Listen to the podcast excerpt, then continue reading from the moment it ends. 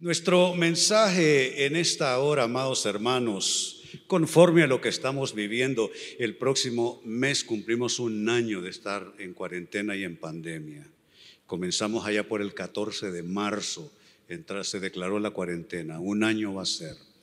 Pues conforme a lo que hemos estado viviendo, nuestro tema en esta mañana, pandemia y nuevos diseños. Pareciera que una cosa y la otra no tienen nada que ver y tienen todo que ver. Porque la pandemia ha creado un desarreglo planetario que abarca todas las áreas de la vida. Y eso requiere una nueva manera de afrontar la vida, una nueva manera de, conducirse, de organizarse, de manejar las economías, etcétera, etcétera.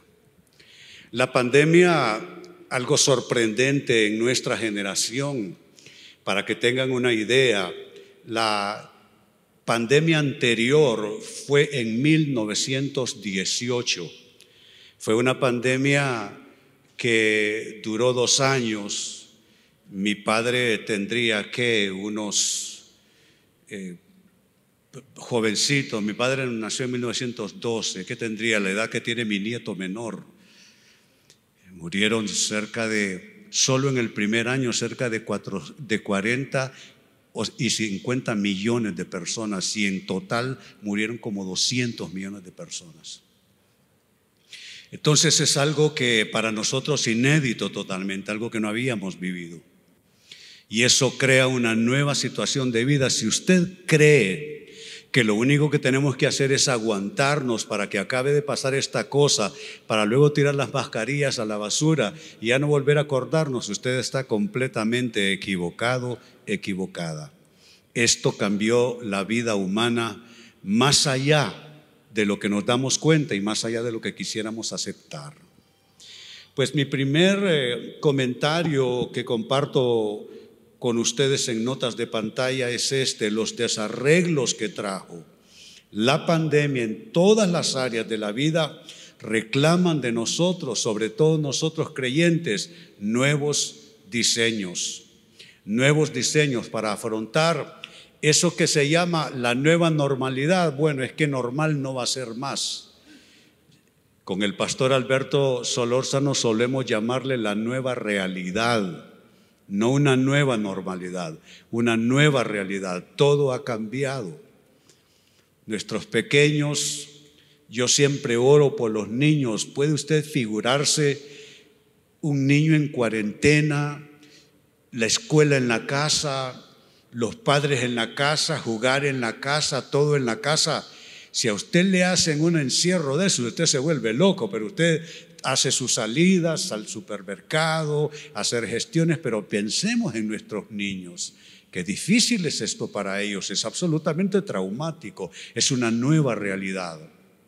La economía, hablábamos con el pastor Oscar Castro, ya volvimos, me dice el pastor, como cuando éramos jóvenes obispos, que uno cómo se medían sus economías y no gastar muy. Así estamos ahora, una nueva manera de administrarse uno. Ahora bien, dicho esto, la gran pregunta es, ¿qué nuevos diseños puede requerir de nosotros la pandemia y la pospandemia? Porque esto no se acaba con la vacuna, a saber qué cosas más pudieran acontecer a la humanidad. La pospandemia va a marcar también eh, una nueva manera de vivir en sociedad.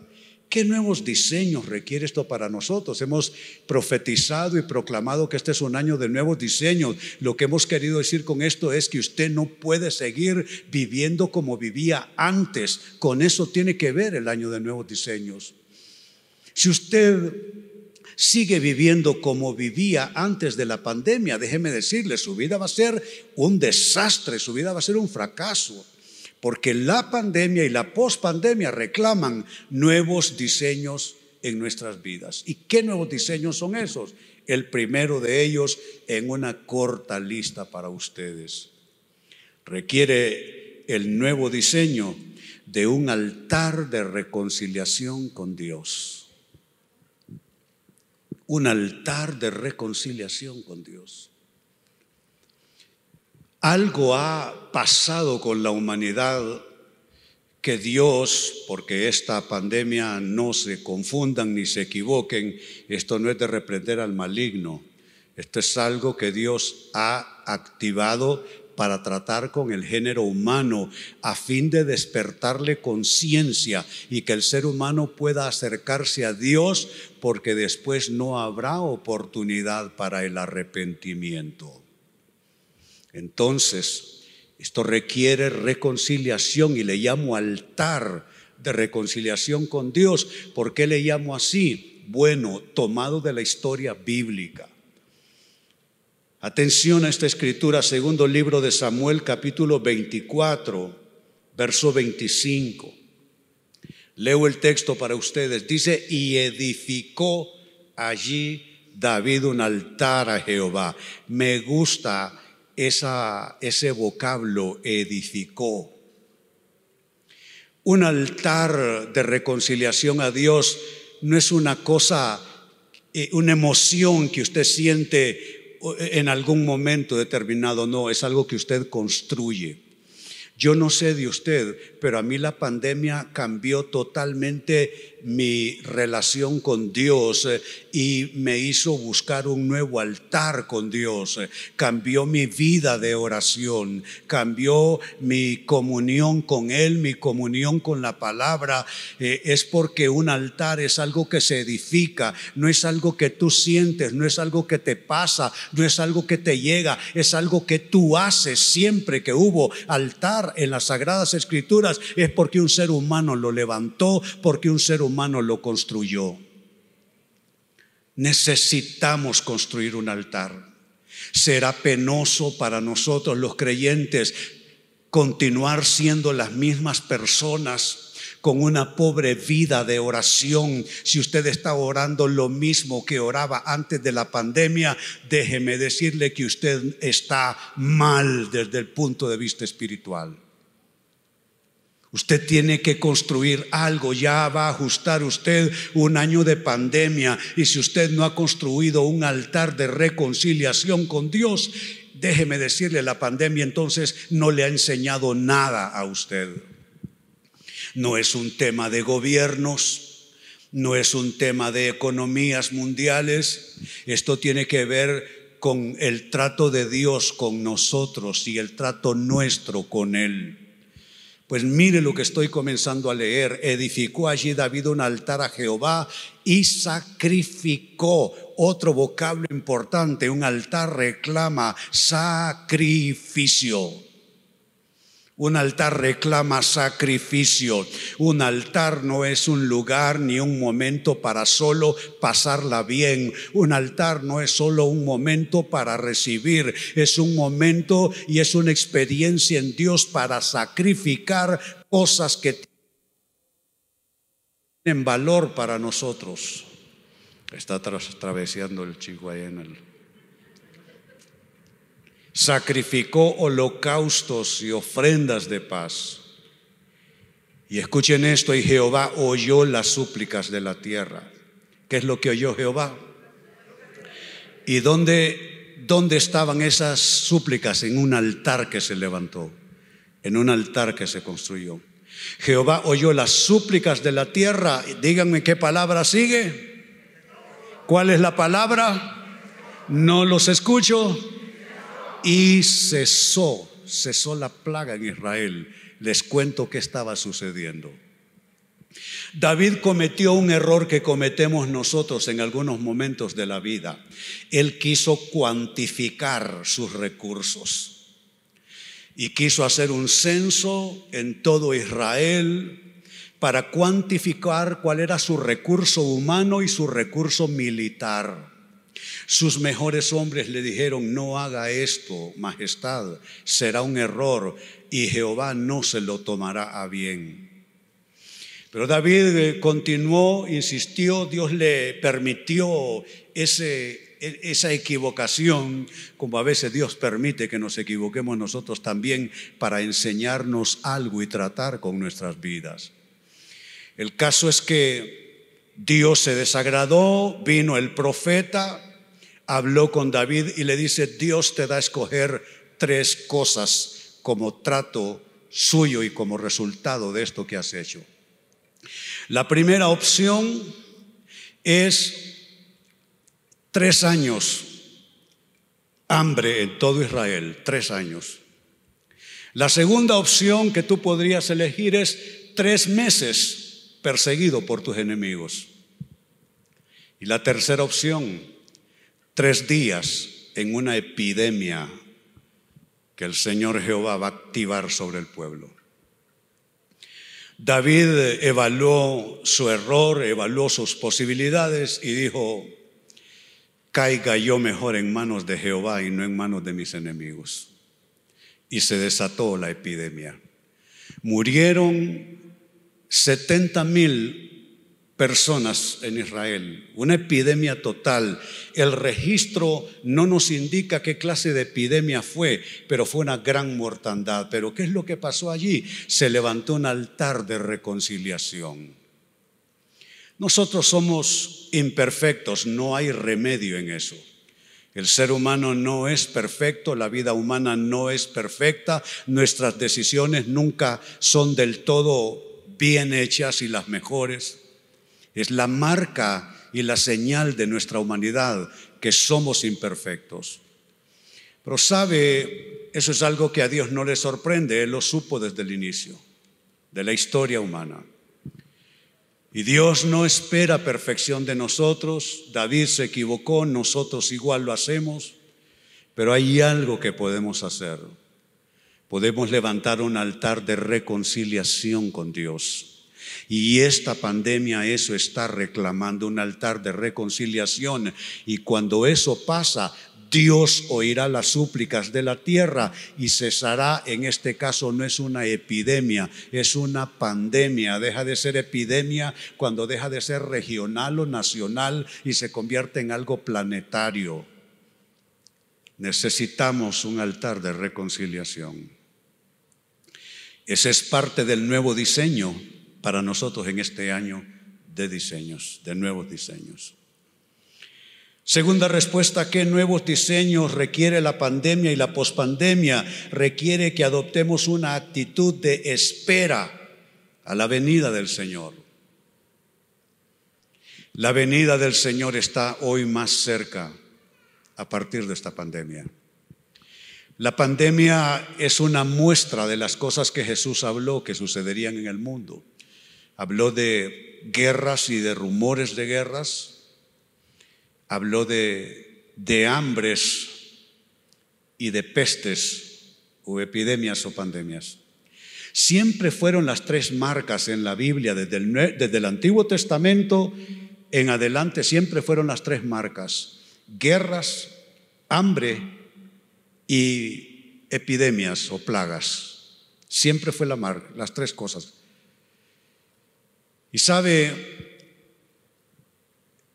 el momento en la historia donde se activa lo que Jesús llamó el principio de dolores fue con la Primera Guerra Mundial, que fue cuando por la primera vez en la historia de la humanidad se enfrentaron nación contra nación y reino contra reino. De hecho, esa pandemia fue lo que detuvo la Primera Guerra Mundial, la gripe española.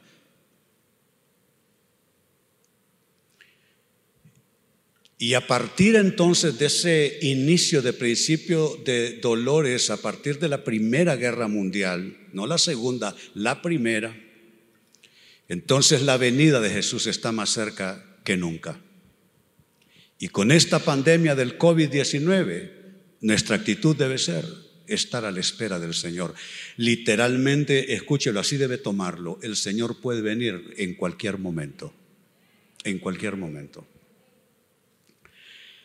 ¿Y por qué digo una actitud de espera a la venida del Señor? Bueno, esa actitud de espera no es algo nuevo en realidad. Siempre que Dios iba a traer una gran liberación para su pueblo, siempre había que adoptar esa actitud de urgencia y de espera.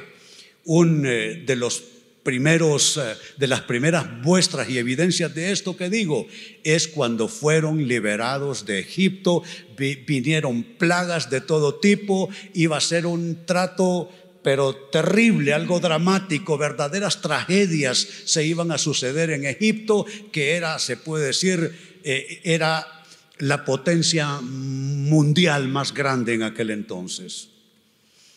Y Dios iba a traer por un lado juicio y por otro lado liberación para su pueblo. Pero mire qué actitud la que Moisés les dice deben tener. Éxodo capítulo 12 versos 11 y 12, dice así, comerán el cordero de este modo, es la primera Pascua que se iba a celebrar. Comerán el cordero de este modo, con el manto ceñido a la cintura, con las sandalias puestas, con la vara en la mano y deprisa. Se trata de la Pascua del Señor. La Pascua es lo que corrió el telón y abrió las puertas para la gran liberación del pueblo de Israel y para el gran juicio sobre Egipto. La última, la última plaga, la última mortandad fue que morirían esa noche todos los primogénitos de ser humano y de animal. Todos. A excepción del pueblo de Dios, que nosotros siempre hemos estado protegidos en sus propósitos. Por eso no hay que temerle a la venida del Señor. Cuando Dios trata con la humanidad, ese es otro trato, el trato con nosotros es diferente. Pero mire, no estamos exentos. Dije número uno, hay que hacer altar de reconciliación y ahora una actitud de urgencia. ¿Qué significa? Que nos vamos a ir de nuestros trabajos, abandonar nuestras casas, irnos a algún cerro, algún monte, a un desierto. No, no, no, no. Seguimos con nuestra vida.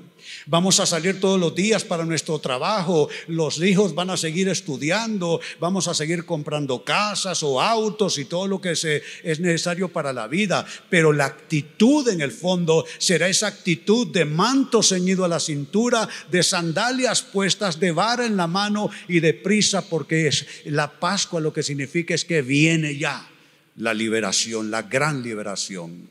El verso 12 añada, esa misma noche pasaré por todo Egipto y heriré de muerte a todos los primogénitos, tanto de personas como de animales, y ejecutaré mi sentencia contra todos los dioses de Egipto. Y la rúbrica es, yo soy el Señor, el que firma. Entonces necesitamos esa actitud de espera. ¿Qué significa esa actitud de espera a la venida del Señor? Que ya no es el tiempo de estar jugando con la vida cristiana. Ya no es el tiempo de estar jugando. Usted no puede tener un pie en el Señor y otro pie en un montón de cosas que usted sabe la Biblia reprueba y censura. Usted necesita consagrarse al Señor completamente. En esta encerrona, en esta cuarentena, una de las cosas que seguramente Dios mostró era dónde estaba lo malo en cada persona, dónde estaba el pecado en cada uno de nosotros creyentes para renunciar a ello, para consagrarnos al Señor de todas las formas posibles. Entonces ya no es tiempo para jugar con la vida cristiana. El Señor viene pronto. Y eso no es un cliché. El Señor viene pronto.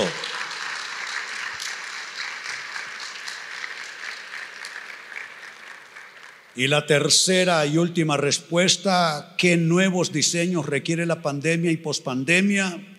Requiere hacer de la relación con Dios tu nueva habitación hacer de la relación con Dios tu nueva habitación. ¿Sabes qué estoy tratando de decirte con esto? Que tu relación con Dios tiene que cambiar, tiene que mejorar, tiene que profundizarse, tiene que santificarse. Tu relación con Dios no puede ser la misma de antes de la pandemia, no puede ser, no puede ser. Mire cómo Dios va tratando con nuestras vidas. Cuando vino el año de renuevos, se fue el 19, Dios cambió mi vida de oración y me puso otro turno, además del que ya tenía yo. Cuando vino el año de cumplimientos, ese fue en el año 20, Dios hizo otros cambios en mi vida, en mi relación con Él, en mi devoción con Él, en mi comunión con su Espíritu. Y ahora en este año de pandemia, el Señor me llamó a tres turnos cada día. Y me dijo el Señor, vas a seguir, René, la oración de Daniel. Daniel oraba tres veces al día y ya estoy en tres turnos al día. ¿Pero qué es una carga? No, no es una carga, es una nueva habitación, es un nuevo relacionarte.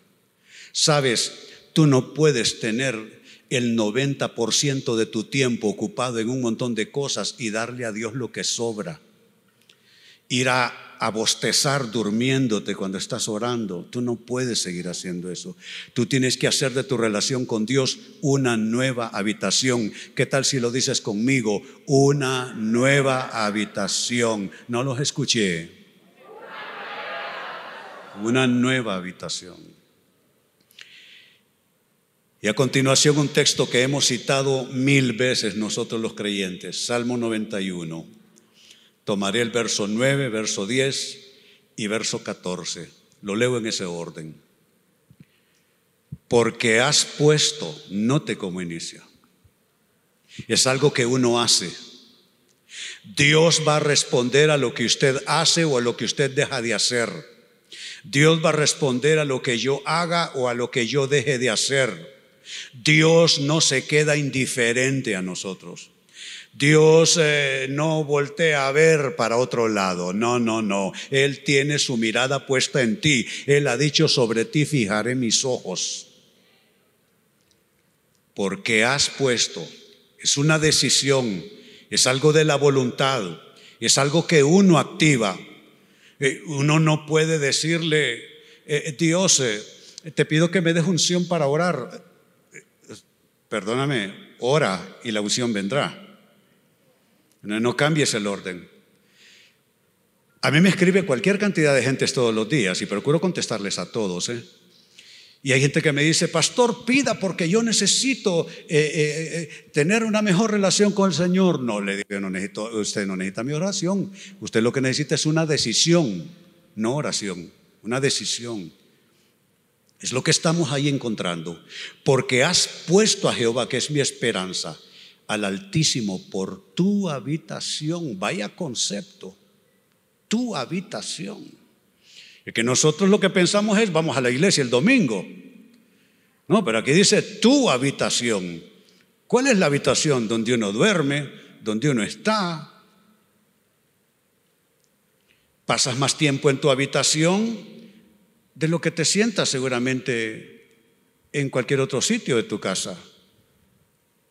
¿Por qué has puesto a Jehová, que es mi esperanza, al Altísimo por tu habitación? Me gusta esos dos vocablos que destaco para ustedes, no y ni. Es la respuesta de Dios. Nosotros hacemos a Dios reaccionar. No es que Dios evite que nos sobrevenga mal. No es que Dios evite que plaga toque nuestra casa. No, es que Dios va a reaccionar a lo primero. Porque has puesto a Dios como tu habitación, entonces Dios decide no te sobrevendrá mal ni plaga tocará tu morada. Dios tiene que ir en, en ese orden en nuestra vida. Él es nuestra habitación y lo demás viene como consecuencia o como añadidura. ¿Qué significa esto? Que no vamos a sufrir, que no vamos a tener pérdidas. De hecho, pérdidas las hemos tenido. Hay personas sentadas aquí en esta mañana que tuvieron pérdidas absolutamente sensibles, personas irrepetibles en sus vidas, pasaron a la presencia del Señor por la pandemia, por el contagio de COVID. No significa que no vamos a tener pérdidas, que no vamos a experimentar dolores, pero significa que estará viva esa, e, esa, e, esa promesa todavía que puede alcanzar quizá a nuestros hijos, que nuestros hijos no pasen lo que nosotros pasamos. Que no haya más pérdidas quizá en nuestras familias. Y el versículo 14 complementa diciendo, por cuanto, y esa es una frase que tiene un peso jurídico. Los abogados lo saben, en los escritos de orden legal, cuando dice un por cuanto, es ya entonces en consecuencia de. Por cuanto, y note que la frase aparece dos veces en el texto. La primera, por cuanto en mí, oigan esto, ha puesto. Es algo que tú pones, no es algo que Dios pone, es algo que tú haces, no es algo que Dios hace. Por cuanto en mí ha puesto su amor, hmm, yo también. Me gusta ese Dios. Tú no le vas a ganar a Dios. Tú no vas a ponerte a buscar a Dios y quedar en esterilidad. Tú no vas a invertir tiempo orando a Dios, hurgando tu, tu, Biblia, estudiando, profundizando tu conocimiento en, Él y, y, Él no va a responder. Claro que no. Dice, por cuanto en mí ha puesto su amor, yo también, yo también qué, yo también lo libraré. ¿Cuál es la palabra? Lo. ¿Cuál es la palabra? lo libraré. Le pondré en alto, que esto es promoción. ¿Cuántos quieren la promoción de Dios? Yo en mis programas diarios le digo a la gente, en el cielo no hay crisis, en el cielo no hay pandemia, en el cielo solo hay planes, en medio de la pandemia hay promoción de Dios.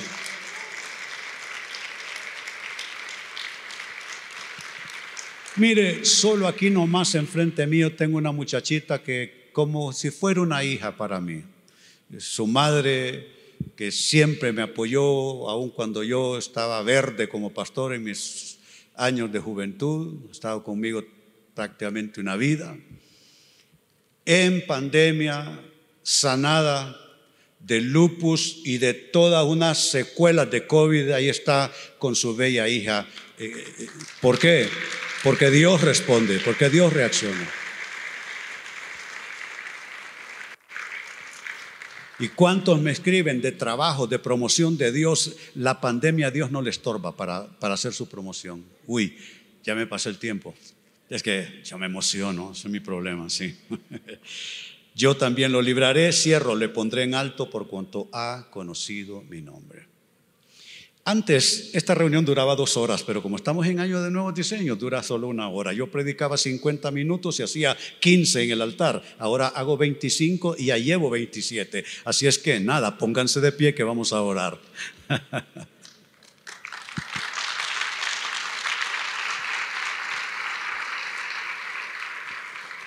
Padre, te damos gracias Hoy nos sentimos privilegiados de conocerte a ti, Señor, de conocer tu palabra.